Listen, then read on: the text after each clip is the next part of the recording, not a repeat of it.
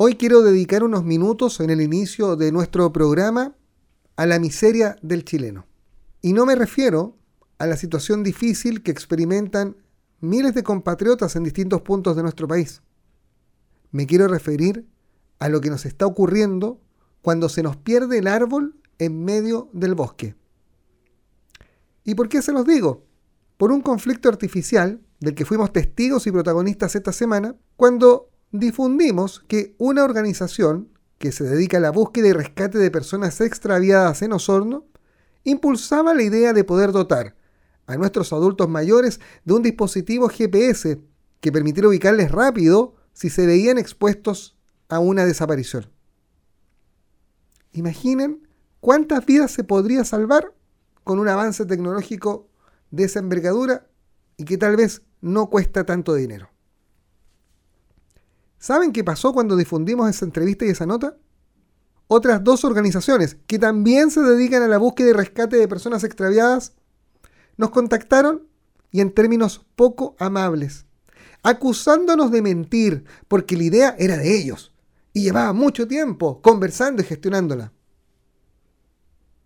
Lo que sentimos como equipo, tras esos llamados, y a pesar de que les abrimos igualmente el micrófono para que contaran su lado de la verdad, fue una enorme frustración. Porque parece que más importante que el beneficio para nuestros adultos mayores era el apellido o el nombre de la organización con que se bautice una eventual ley, como la ley Emilia o la ley Ricarte Soto. Quienes nos contactaron mostraron envidia. Quienes nos contactaron y nos reclamaron y exigieron su crédito no están pensando necesariamente en el beneficio para muchos adultos mayores de este territorio y del resto del país. Quienes han perdido un familiar adulto mayor luego de días de desaparición y de larga búsqueda, saben a qué me refiero. Nosotros, en la familia de Sago, perdimos a un ser humano valioso hace algunos meses y su cuerpo sin vida fue encontrado luego de varias semanas de búsqueda. Tal vez se le podría haber salvado la vida con un dispositivo de este tipo. Más allá de qué organización estuvo trabajando intensamente en su búsqueda y más allá de qué organización le ponía el apellido a una eventual ley que supere todo el trámite legislativo para convertirse en algo concreto. ¿Qué nos está pasando, gente? ¿Qué nos está pasando, chilenos? Seres humanos del sur de Chile. Parece que el ego nos está ganando y no nos damos cuenta que al final del día, más que una acción o que una cosa lleve nuestro apellido, nuestro nombre, lo importante es el beneficio que se pueda generar para un número importante de compatriotas. Aún tenemos tiempo de reaccionar. Soy Juan Rafael Maldonado, director de Radio Sago. Alguien tiene que decirlo. Desde ahora, opinión objetiva, justa y certera, y el análisis criterioso de lo que pasa. Alguien tiene que decirlo en Radio Sago, con el periodista Juan Rafael Maldonado. Sean todos bienvenidos a una nueva edición de nuestro programa. Hoy, fíjense, vamos a hablar de dos temas muy distintos. Estamos a una semana del plebiscito y vamos a hablar de cómo los abogados de la zona sur de nuestra región, los abogados de Puerto Montt y de, algunas localidades cercanas, sin importar su bandera política, se reunieron en gran número para eh, realizar al mismo tiempo que en Santiago una declaración de intenciones respecto de eh, cómo ven el proyecto de nueva constitución. Vamos a hablar con un abogado al respecto. Y también vamos a hablar de gatos y de una enfermedad que comienza, ojo, a interesar a los chilenos la enfermedad del arañazo de gato. Sigue nuestra sintonía que les vamos a contar de aquello. Pero arrancamos eh, nuestro programa con un homenaje. Claro, hace una semana nos dejó el gran Salo Reyes. Y queremos rescatar de nuestro archivo musical esta especial pieza en que el cantante nacional canta en inglés éxitos que son consulares. Así que les invito a disfrutar de la voz y del estilo único de Salo Reyes a una semana de su partida, que seguro desde el cielo nos va a seguir regalando alegrías. You Can Leave Your Head On y Sex Bomb, en esta especial versión del gorreón de Conchelí, que apagó su voz hace una semana.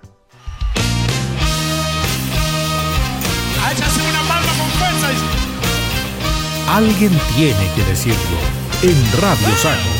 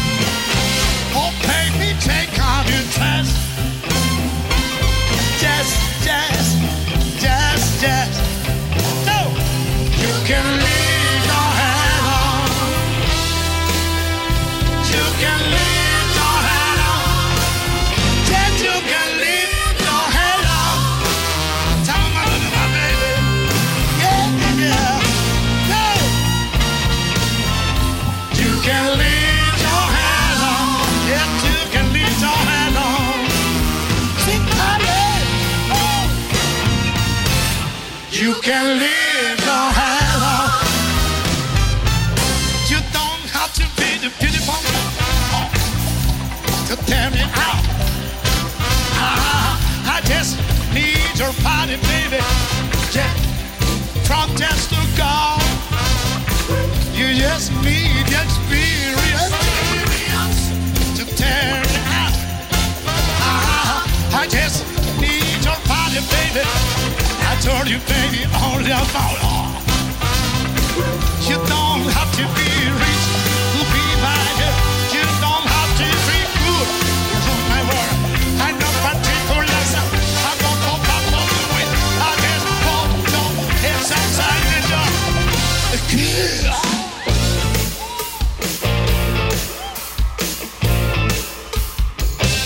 Anybody dance down here? Say! El público.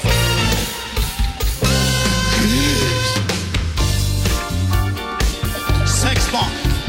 Now sex is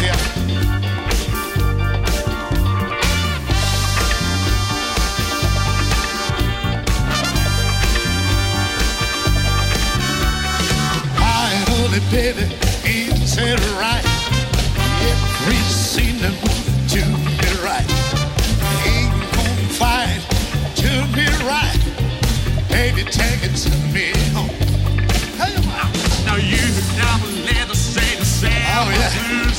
to wash away my lonely bones. Now I get the night aside me, your set, only light the way you fight.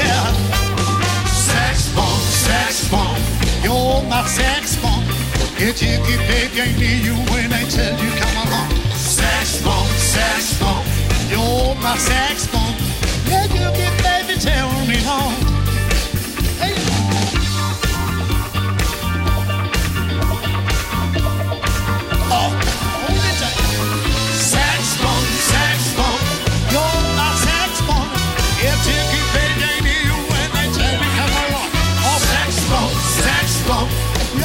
a saxophone?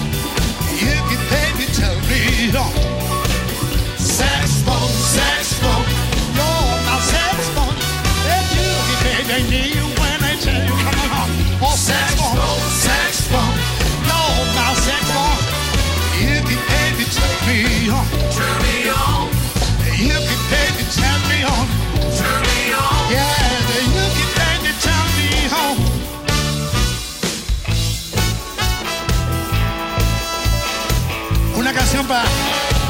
nosotros castellano, ¿eh? ¡Ay, cómo están los chilenos! Areja.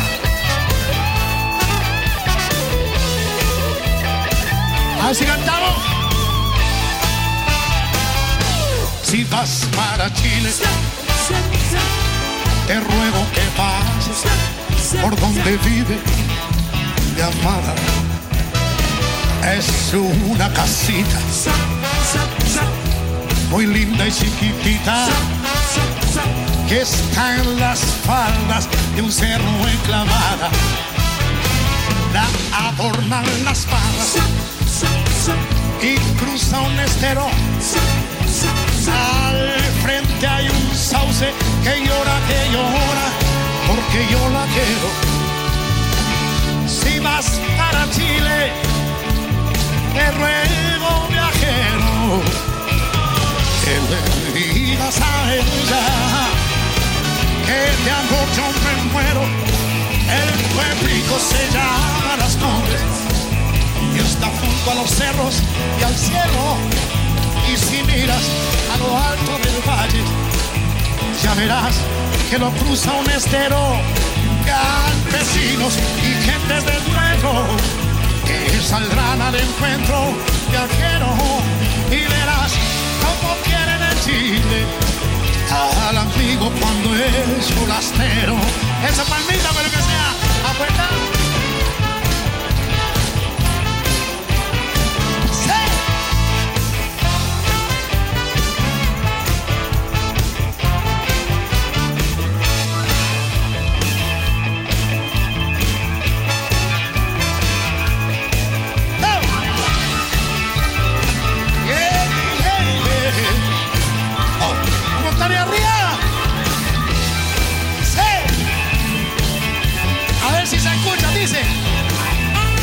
Vas para Chile, te ruego que pases por donde vive mi amada. Es una casita. Linda y chiquitita. Que está en las faldas de un cerro enclavada. La adornan las balas y cruza un estero al frente hay un sauce que llora, que llora, porque yo la quiero. Si vas para Chile, te ruego viajero que le digas a ella que de amor yo me muero. El pueblito se llama Las Condes y está junto a los cerros y al cielo. Y si miras te hacia el valle, ya verás que los baños mesteros, oh campesinos y gentes del pueblo, te saldrán al encuentro viajero. Y verás cómo quieren en Chile al amigo cuando es forastero, forastero. Para Chile, Alguien tiene que decirlo en Radio Sago. Vamos a hablar de mascotas y estamos cerrando el mes de los gatos, pero la primavera es larga. No crea que eh, la, época más feliz de estos animales que se han vuelto un miembro más, un integrante de cada una de nuestras familias, se termina con la llegada o con el término del mes de agosto, la llegada del mes de septiembre. Y vamos a hablar de algo que a lo que pocos le ponen atención y que son eh, la puerta abierta que deja un simple arañazo de un gatito una mordidita pequeña eh, para, para, enfermedades. Eh, vamos a hablar de gatos. ¿ah? Nos vamos a poner felinos y para eso estamos en contacto con Patricio Moreno, gerente de marketing para animales de compañía de MSD Salud Animal Chile. Patricio, gracias por estar junto a nosotros en Radio Sago. ¿Cómo estás? Muy bien, muy bien. Muchas gracias a ti y a todos tus auditores. Así que aquí a sus órdenes. Fíjate, Patricio estaba revisando eh, algunos datos eh, y, se estima que en el país existen más de 4 millones de gatos que no tienen familia. Siempre se habla de los perros vagos, nosotros acá en el sur hablamos del fenómeno de los perros asilvestrados y, de cómo estas jaurías producen mucho daño eh, en los campos, pero la presencia de gatos vagos y en esta cantidad a mí me sorprende. ¿Es tan, es tan sorprendente el número como parece? Hay, que precisar ahí una información. Los 4 millones, un poquito más, de gatos es la población que se estima de gatos eh, en general. La población de gatos vagos, más o menos, debiera ser alrededor de 500 mil eh, gatos. Tienes eh, razón, yo leí mal el dato. esto a raíz de un estudio que se hizo recientemente, de hecho, en la Universidad Católica, junto con el gobierno, hicieron esta estimación de la población de gatos que es mucho, mucho mayor de, la que, de las cifras que conocíamos. Pues realmente nosotros teníamos información de estudios anteriores de 1.800.000, cercano a los 2 millones de gatos, y ahora vamos en más de 4 millones de, de gatos. ¿Y qué pasó para que creciera tanto la población de gatos en el país? Bueno, es una buena pregunta. La verdad es que el gato, como mascota, es una mascota bastante eh, preferida por los tutores hoy día, por los hábitos en realidad del gato, que es una mascota más bien independiente, genera mucho menos eh, preocupaciones muchas veces que los perros, y se adapta mucho a los espacios más chicos. Y te fijas que las, ciudades hoy día están creciendo hacia arriba, eh, aumenta el número de departamentos y obviamente el gato se adapta mucho mejor a ese tipo de condiciones. Por eso es que en países, por ejemplo, como Italia, Francia, el gato es la mascota más eh, común, más que el perro. Y, en, ese, en ese entendido, Patricio, existe en China una legislación que obliga a tener las mascotas inscritas en un registro nacional ¿Qué pasa con los gatos? La gente los está inscribiendo, les está poniendo el microchip como ocurre con los perros, ¿no? No, la verdad es que por esta misma característica que hablábamos, de ser animales un poquito más independientes, en realidad la gente tiende a pensar que el gato tiene menos eh, preocupaciones o tiene menos necesidades de salud, de vacuna, de desparasitación que los perros. Y la verdad es que eso es un error grandote, porque el gato eh, es una especie bastante resistente a todo tipo de enfermedades. Por lo tanto, lo que la gente piensa que el gato no necesita es porque el gato en realidad no tiene síntomas muchas veces de muchas enfermedades. Y, cuesta, digamos, que exprese esa sintomatología a no ser que esté muy gravemente enfermo. Y eso, em, em, ha, digamos, ha calado hondo en, la gente. Era un mito, en realidad, que el gato no necesita tanta atención como el perro. Y muchas veces nosotros veíamos en las casas donde había un perro y un gato, que se llevaba al perro al veterinario, se llevaba al perro las vacunas, ¿cierto? Se desparasitaba, pero el gato no.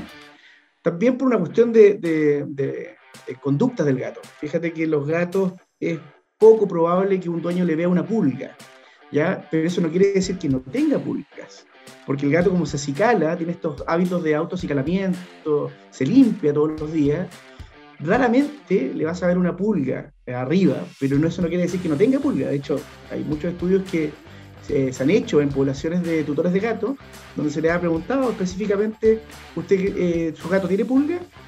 Y el 50% de ellos decía que no, y al examen clínico sí tenían pulga. Wow, todo un, todo un tema. Ahora, eh, los gatos en general son, son animales de una vida tranquila, silenciosa, muy discreta suelen dormir mucho, ah, más, de, más de 15 horas en promedio. Eh, y molestar a un gato durmiendo puede llevarte a ser víctima de un arañazo o, de una pequeña mordida. Nos gusta que los molesten, envidiable cuántas horas duermen. Eh, ¿Qué pasa con esta enfermedad que se denomina del arañazo de gato? ¿Es una enfermedad a la que tenemos que poner atención quienes tenemos gatos en las casas? Así es, la verdad es que apuntas a un, tema muy crucial, que es una de las, de las enfermedades, ¿cierto? Zoonóticas. Zoonóticas llamamos a las enfermedades que se transmiten de los animales al hombre, eh, de importancia en Chile. De hecho, eh, eh, como tú bien dices, los gatos son más bien independientes, entonces cuesta, digamos, poder interactuar con ellos desde el punto de vista como uno interactúa con un perro, que es mucho más brusco. Y eso también hay que enseñarle a los niños porque muchas veces los niños quieren jugar con el gato, chicos sobre todo, y, el gato se, defiende, ¿cierto? Y rajuña. Bueno, esta enfermedad que tú haces alusión, que es la enfermedad del rajuño del gato, es una enfermedad muy prevalente. De hecho, hay un estudio que se hizo en Chile en 2017, donde buscó justamente cuál era la prevalencia en, eh, los gatos, eh, examinando, digamos, eh, que, el causante de esta enfermedad es una bacteria, perdona, es una bacteria que se llama eh, Bartonella genselae. Entonces se buscó en esos gatos cuál era la prevalencia de esta bacteria y más del 85% de esos gatos tenía presente la bacteria. Y después cuando se fue a investigar a la, prevalencia en humanos, ¿cierto? Se encontró que más de un 13% de, de, los niños tenía eh, esta, esta, enfermedad, que en el fondo se produce justamente por lo que tú decías. El, el gato rasguña ¿cierto? Y provoca una inflamación, un nódulo ahí, que no es instantáneo, sino que aparece a las 3 a, a 6 semanas posterior, digamos, a la lesión. Por lo tanto, Muchas veces cuando el, niño, ¿cierto? La persona presenta el, dolor, la inflamación del ganglio, eh, no, se asocia al, al, rajuño, porque el rajuño ocurrió mucho tiempo atrás, ¿cierto? Tres a seis semanas antes. Eh, pero sí, es muy prevalente, es una enfermedad que, que aquí nuevamente vamos a la etiología, digamos, al, principio, la provocan más bien las pulgas. Ellas son las malas de la película. Las pulgas tienen esta bacteria y la transmiten de gato en gato, ¿cierto? Por lo tanto, el, gato al rascarse, ¿cierto? de la picazón de la pulga, eh, deja en sus uñas el material fecal de esa pulga. Fíjate que las pulgas hacen de fecas, digamos, y muy probablemente, eh, como te comentaba anteriormente, no vamos a encontrar pulgas, pero sí podemos encontrar las, fecas en, el, pelaje del, animal. Y esas fecas quedan en la uña del gato, y después el gato cuando rajuña, inocula esta bacteria a la persona que en el fondo rajuñó. O sea, eh, acá eh, hay que poner mucha atención al cuidado veterinario de los gatos, quienes, quienes son, digamos, que tienen estos animales como un integrante de su familia. Eh, no porque sean discretos o, o, requiere, menos atención, no todo lo contrario. Acá la pequeña pulga puede provocar una cosa mayor por esta bacteria que, que se aloja en las uñas de los gatos, ¿no? Exactamente. ese es el mensaje. La verdad es que la gente eh, y los tutores, por estos hábitos ¿cierto? De, los, de los gatos y ser una mascota muy dúctil, muy independiente, se olvida que hay que tener una protección durante todo el año. Eh, y se acuerda muchas veces cuando ve rascarse al gato o lo ve con alguna, alguna pulga, que como te dije es muy difícil de ver. Pero la verdad es que eh, la, ¿cómo se llama? el mensaje que hay que transmitirle a esos tutores es que las mascotas deben estar con sus controles sanitarios, sus vacunas y sus desparasitaciones permanentemente. Por tanto, ese gato que está protegido durante todo el año probablemente no tenga el riesgo de adquirir eh, esta bacteria y no transmitir la enfermedad del rejuvenio del gato. No así los gatos que no tienen, digamos, un producto actuando antipulga o no tienen sus controles sanitarios, que probablemente sin que el dueño se dé cuenta, esté infectado y probablemente cuando rajunie, ¿cierto? Vamos a estar hablando de, esta, enfermedad o esta sintomatología. Ahora, eh, Patricio, ¿cada cuánto tiempo una familia debiera pensar en llevar al veterinario a su gato o, en eh, administrarle algún producto, algún medicamento para, prevenir precisamente que se vea expuesto a, a las pulgas? Ya, perfecto. Mira, la frecuencia de visita al veterinario depende mucho de la edad de, la mascota, ¿cierto? Igual que en los niños, eh, la, frecuencia de visitas cuando es cachorro es muy, muy seguido. Generalmente son vacunas mensuales o cada 21 días. Por lo tanto, la gente tiene esa conciencia de llevar al cachorrito, ¿cierto? Ya sea gato o perro, al veterinario. después que la mascota crece, al menos debiera concurrir a un centro asistencial veterinario una o dos veces al año. Una, a recibir sus vacunas, ¿cierto? Y dos veces al año porque precisamente por lo que te comentaba de los gatos, que tienden a demostrar muy poca sintomatología cuando están enfermos. El laboratorio MSD tiene, tiene productos ¿no? Eh, que, son de, difícil, perdón, de fácil administración para la familia, no, no, requieren necesariamente llevarlos al veterinario eh, para, para, poder digamos, tener esta acción proactiva de cuidado de, de estos tan importantes integrantes de la familia. Sí, de hecho, bueno, nosotros tenemos, eh, gracias a Dios, una, una, molécula, ¿cierto?, que es muy innovadora, que, revolucionó el tema del control de, de, de y garrapatas en mascotas, que se llama Flurananer, y está en el producto Gravecto. Gravecto para gato, eh, efectivamente, es un producto que fue premiado incluso por la Asociación Internacional de Medicina Felina, justamente porque, porque no estresa a los gatos.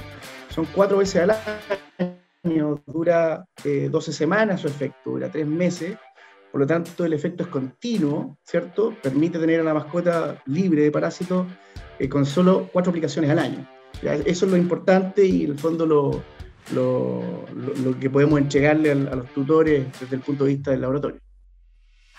Es un, muy buen dato para las familias que nos están escuchando, teniendo en cuenta que precisamente hay que, hay que cambiar el chip, ¿no? Ah, además de poner el chip al gato, pero además hay que, hay que cambiar la mirada respecto de poder tener esta actitud proactiva de cuidado de nuestros, eh, de nuestros gatos. Además, de, obviamente, de, evitar molestarlos tanto como para que tiren el arañazo, ¿no? O te puedan morder. Eh, claro, es eh, preocuparse de llevarlos al doctor, al veterinario y mantenerles su, su, salud bajo cuidado, libres de las pulgas, libres de las garrapatas, de los parásitos internos también.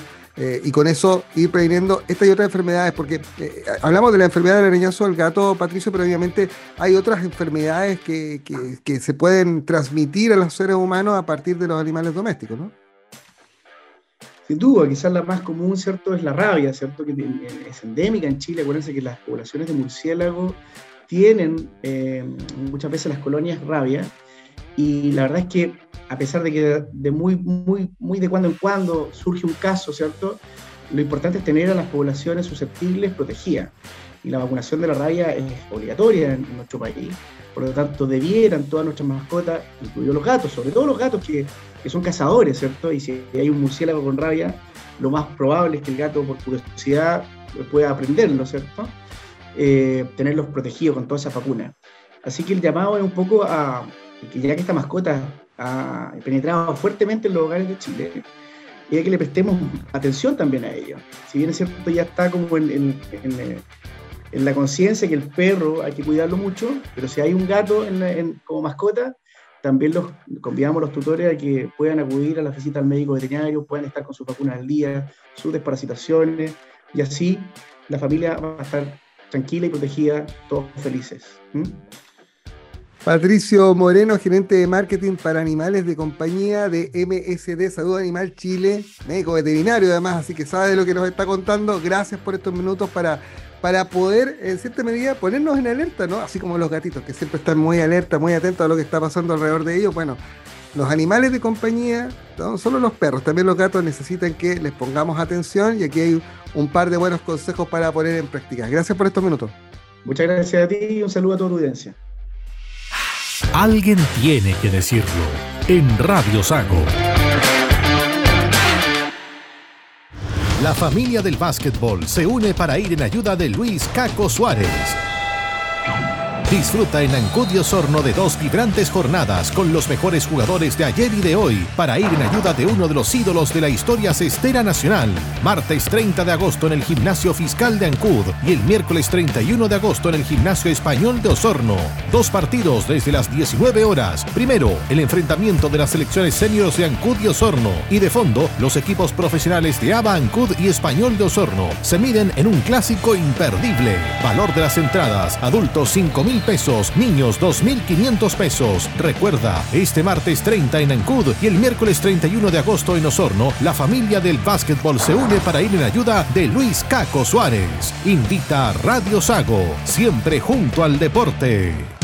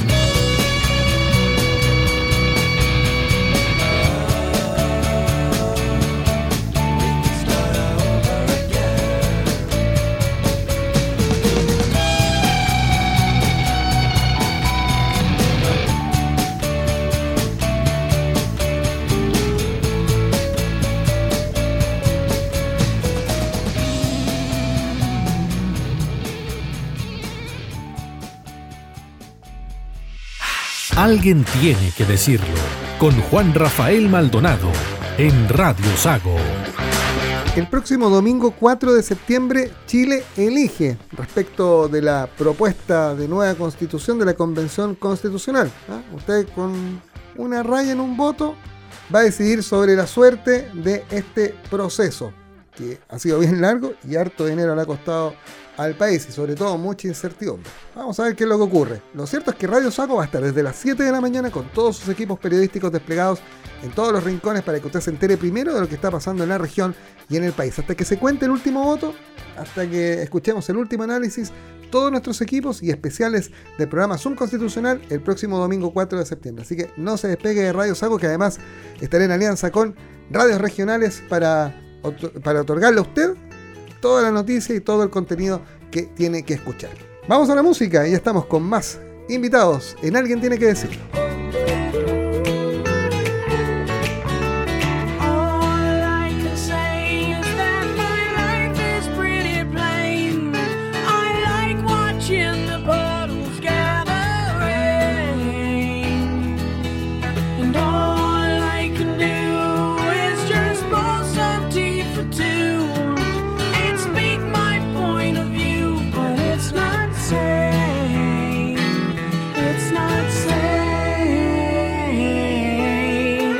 I just want.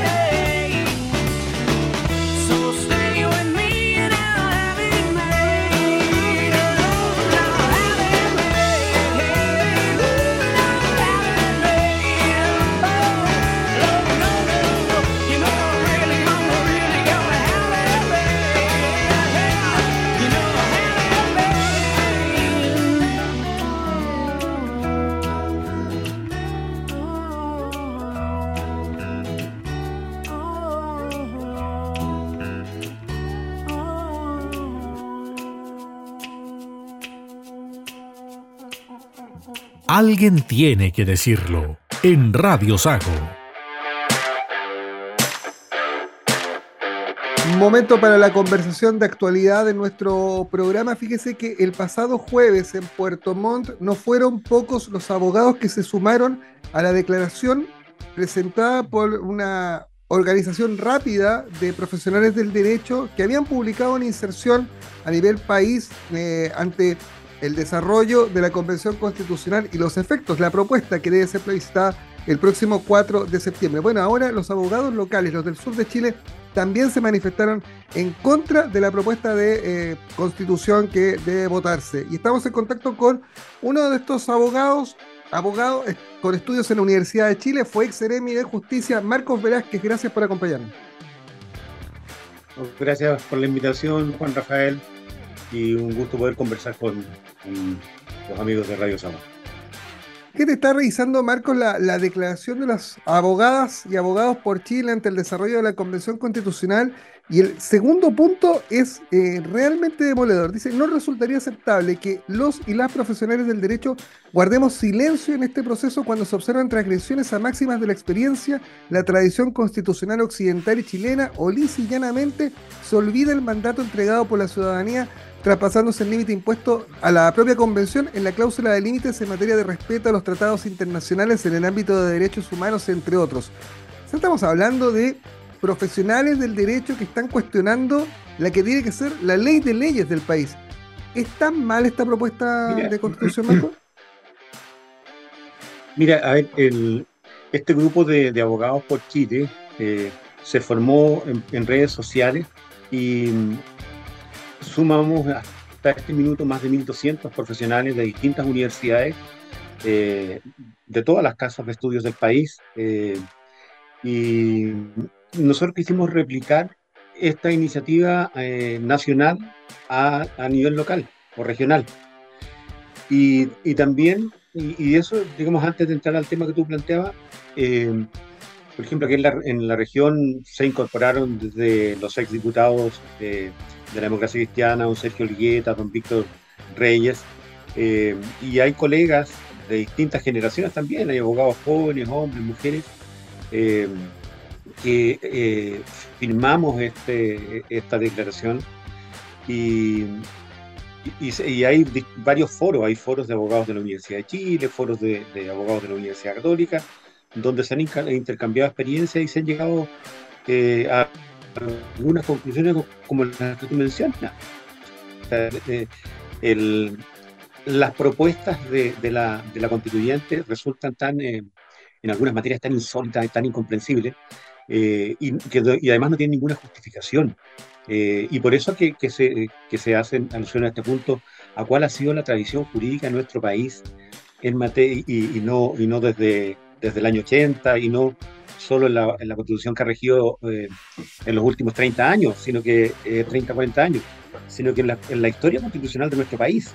Eh, el, el, hacer desaparecer al Senado, que ha, ha sido la cuna de, de muchos referentes y presidentes destacados de nuestro país, y que también ha sido como en, en las últimas décadas como el sitio donde se juntan a reflexionar con más prudencia, sin, sin la sujeción a las presiones políticas que a veces eh, de la reelección inmediata que tienen los diputados cada cuatro años, eh, y hacer desaparecer eso y reemplazarlo por, un, por las cámaras de regiones con una composición eh, bastante extraña y, y, con, y, con, competencias que son bastante simbólicas. ¿no? No, no, no van a tener si eso en el discurso se dice que iba a ser para fomentar la participación de las regiones, la verdad es que eso no es así. Eh, entonces, hay una ruptura de la tradición constitucional chilena que no tiene ninguna justificación. Eh, y vamos a, terminar con una serie de instituciones que además eh, todas las instituciones que se pretenden crear con el modelo propuesto economistas de distintas universidades también hicieron un cálculo que, financiar eso cuesta más de 10 o 12 puntos del Producto Interno, eh, del Producto Interno Bruto de Chile. ¿Cómo se financia eso? ¿Cómo se financia toda esa estructura nueva eh, al mismo tiempo que se destinan recursos para financiar decenas de derechos sociales, que van a quedar solamente en el papel porque no existe ninguna posibilidad real de hacerlos, eh, eh, de hacerlos prácticos en la vida cotidiana.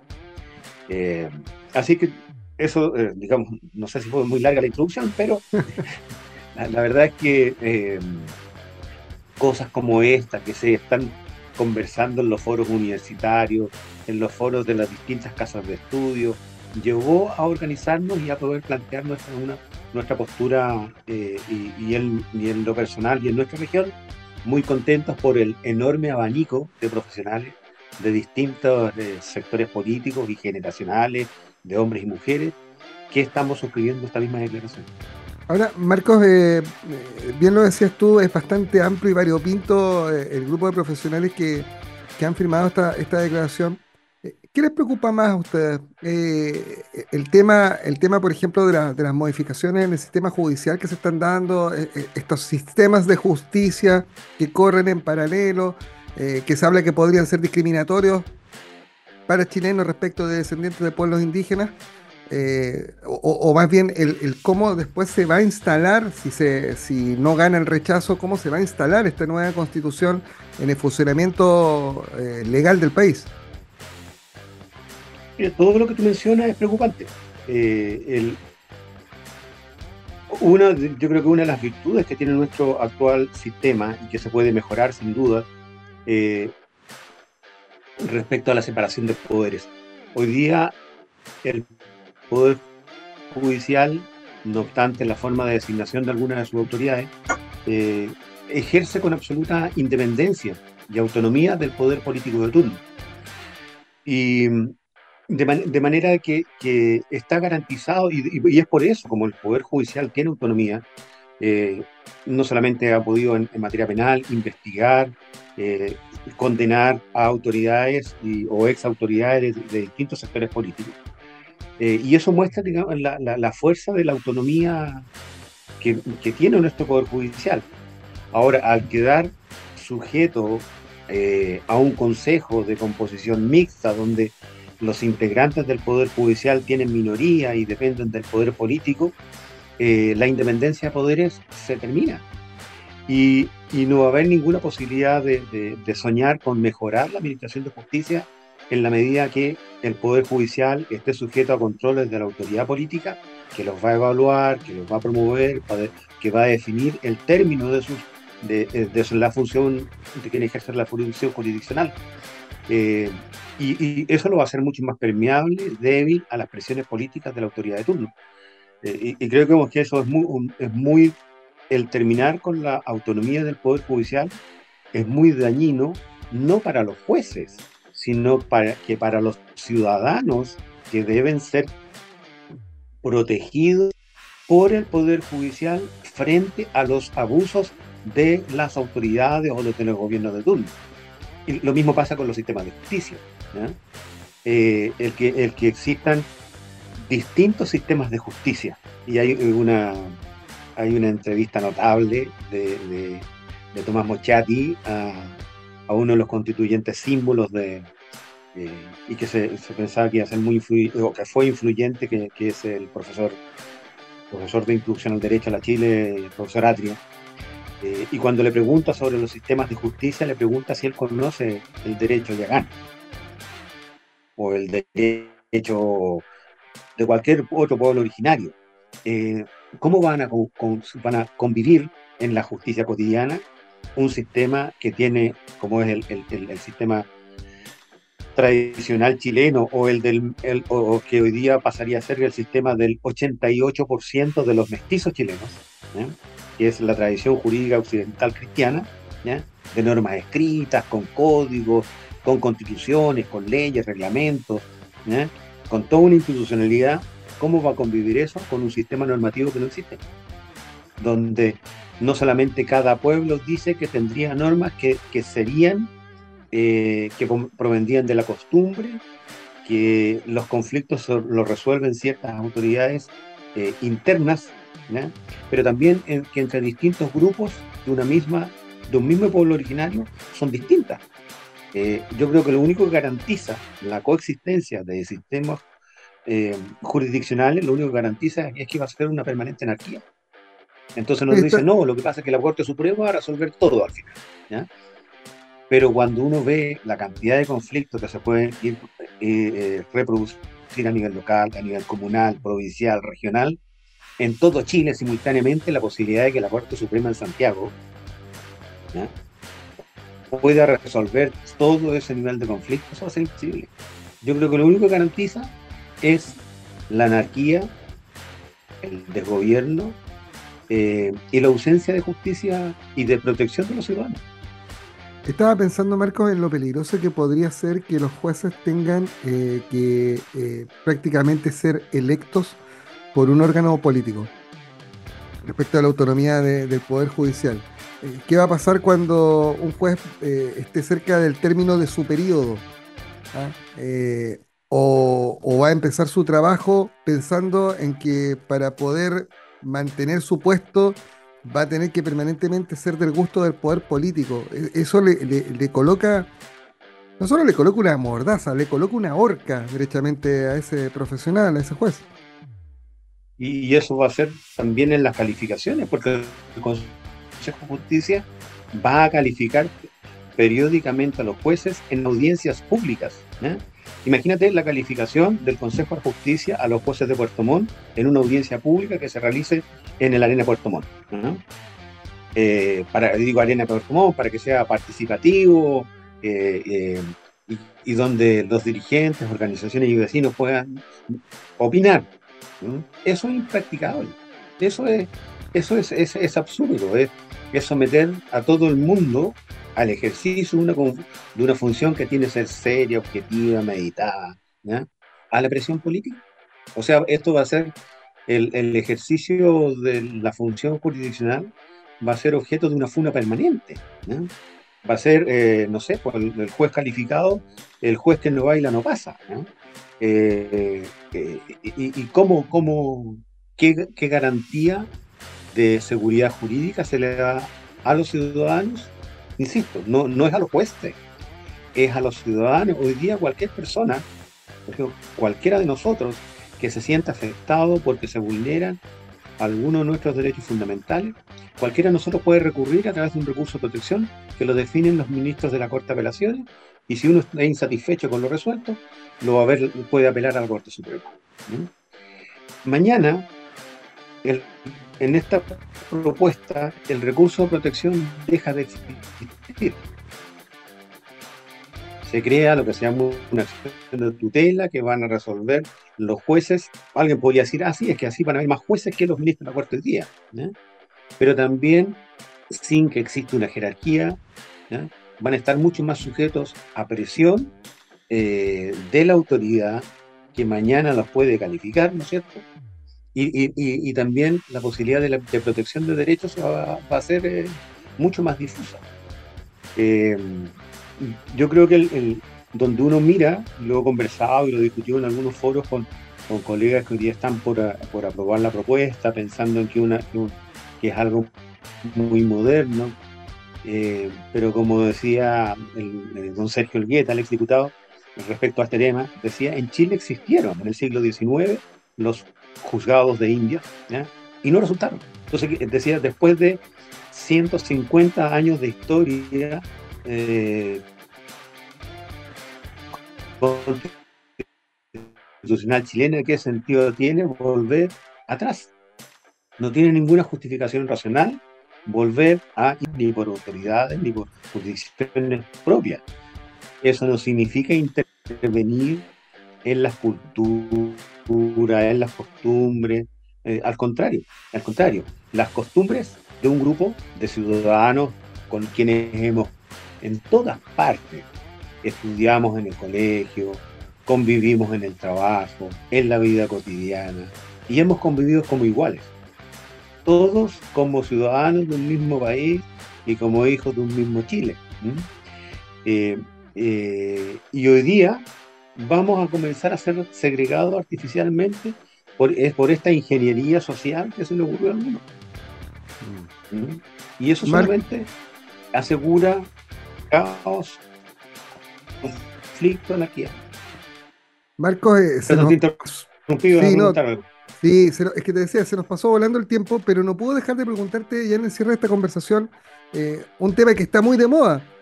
Eh, porque ya estamos todos mirando, no el 4 de septiembre.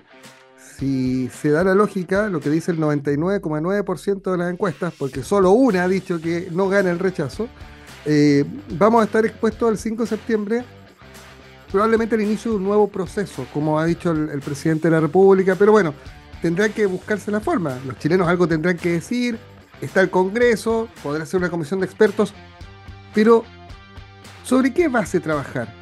Eh, porque parece ser que la constitución de Ricardo Lagos, que es la vigente, eh, ya cumplió su ciclo también. Eh, los chilenos, en cierta medida, el 80% del porcentaje que votó en aquel plebiscito, dijo que había que construir una nueva constitución. Fue el acuerdo de los partidos políticos a tratar de buscarle una salida institucional al conflicto violento que se armó en, octubre de 2019. Entonces, la pregunta del millón es, ¿sobre qué base trabajar?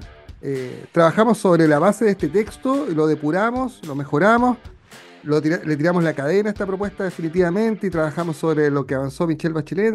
¿De dónde empezar para construir una nueva constitución? Una pregunta difícil porque ahí sí que hemos encontrado propuestas diversas y dispersas.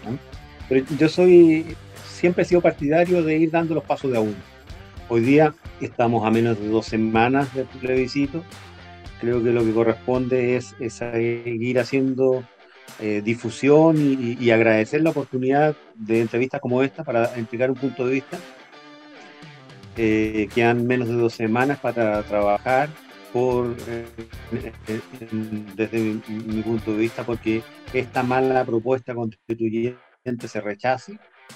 es domingo en la noche, el día lunes la primera tarea que tendremos algunos es estar en los colegios escrutadores, y es que el resultado es muy estrecho eh, y tendremos que estar juntando documentos para discutir en, la justicia electoral, región por región, si corresponde.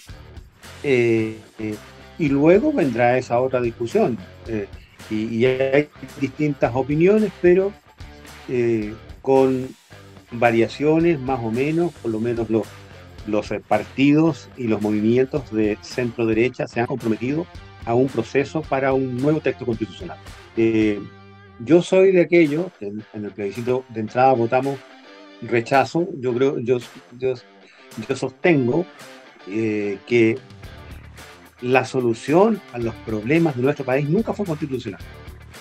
Los problemas fueron cómo solucionar los problemas de, eh, de bajas pensiones, los problemas de vivienda, los problemas de educación, los problemas de salud. Y eso no se resuelve con un tema constitucional. ¿no? se resuelve haciendo un listado como una lista supermercado con cientos de derechos que no voy a hacer realidad. Eh, y, esos problemas sociales que en un minuto originaron molestia, movilización o esperanza para otros, eh, la solución no es modificar la constitución. Eh, pero pero estamos frente a un hecho político y a una realidad política que tenemos que enfrentar. Eh, nuestro país creyó que esa era la solución y tenemos que tener una, buena respuesta. Y hay que trabajar y sentarse.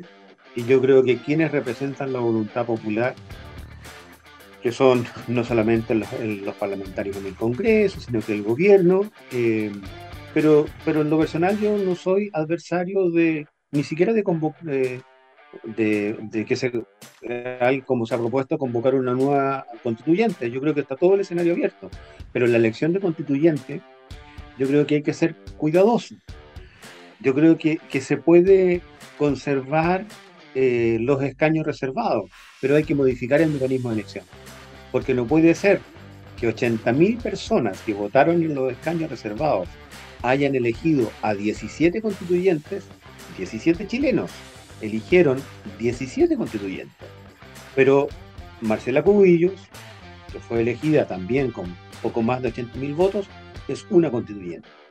Entonces 80.000 votos permitieron elegir a uno y al mismo tiempo a 17. Eso, la igualdad ante la ley se destruyó completamente y eso hay que evitarlo. ¿Quiénes? y yo creo que hoy día sí hay tiempo como para, si hay chilenos que quieren participar en un padrón para elegir eh, constituyentes de escaños reservados, tendrán que elegirlo en proporción a quienes se inscriban en esos padrones. ¿Mm? Porque los, los cupos cerrados de 17 entregados a priori provocó esta, este desbalance en la elección que también tuvo efectos nocivos en el producto final. Y también pasó con los independientes. La gente estaba tan cansada de los partidos políticos que se armaron listas de independientes que algunas personas comunes y corrientes votaron, buscaron cuál era la lista independiente de su, distrito, de su comuna y votaron por independiente incluso sin saber quién era. Pero resulta que los, eh, eh, el, tiempo nos mostró que quienes iban en la lista independiente en nuestra región de los lagos eran gente vinculada a los partidos eh, o al Frente Amplio o al Partido Comunista. Entonces, tuvieron, eligieron más constituyentes en los partidos, los partidos de, ese sector de la izquierda, eligieron más constituyentes en la lista independiente que su propio partido porque como partidos no suman más de un 4%, pero como independientes, entonces esa cuestión fue engañosa. Pero yo creo que el común de los ciudadanos ya aprendió. Entonces, yo, si me dicen, la alternativa es elegir una nueva constitución, hagámoslo, pero corregamos los errores que se cometieron con la mala ley de, eh, que permitió hacer listas de independientes y de escaños reservados. Eso hay que modificarlo. Yo al menos estoy dispuesto a todos los escenarios y creo que aprendimos. Marcos Velázquez, abogado de la Universidad de Chile, ex de Justicia, gracias por acompañarnos.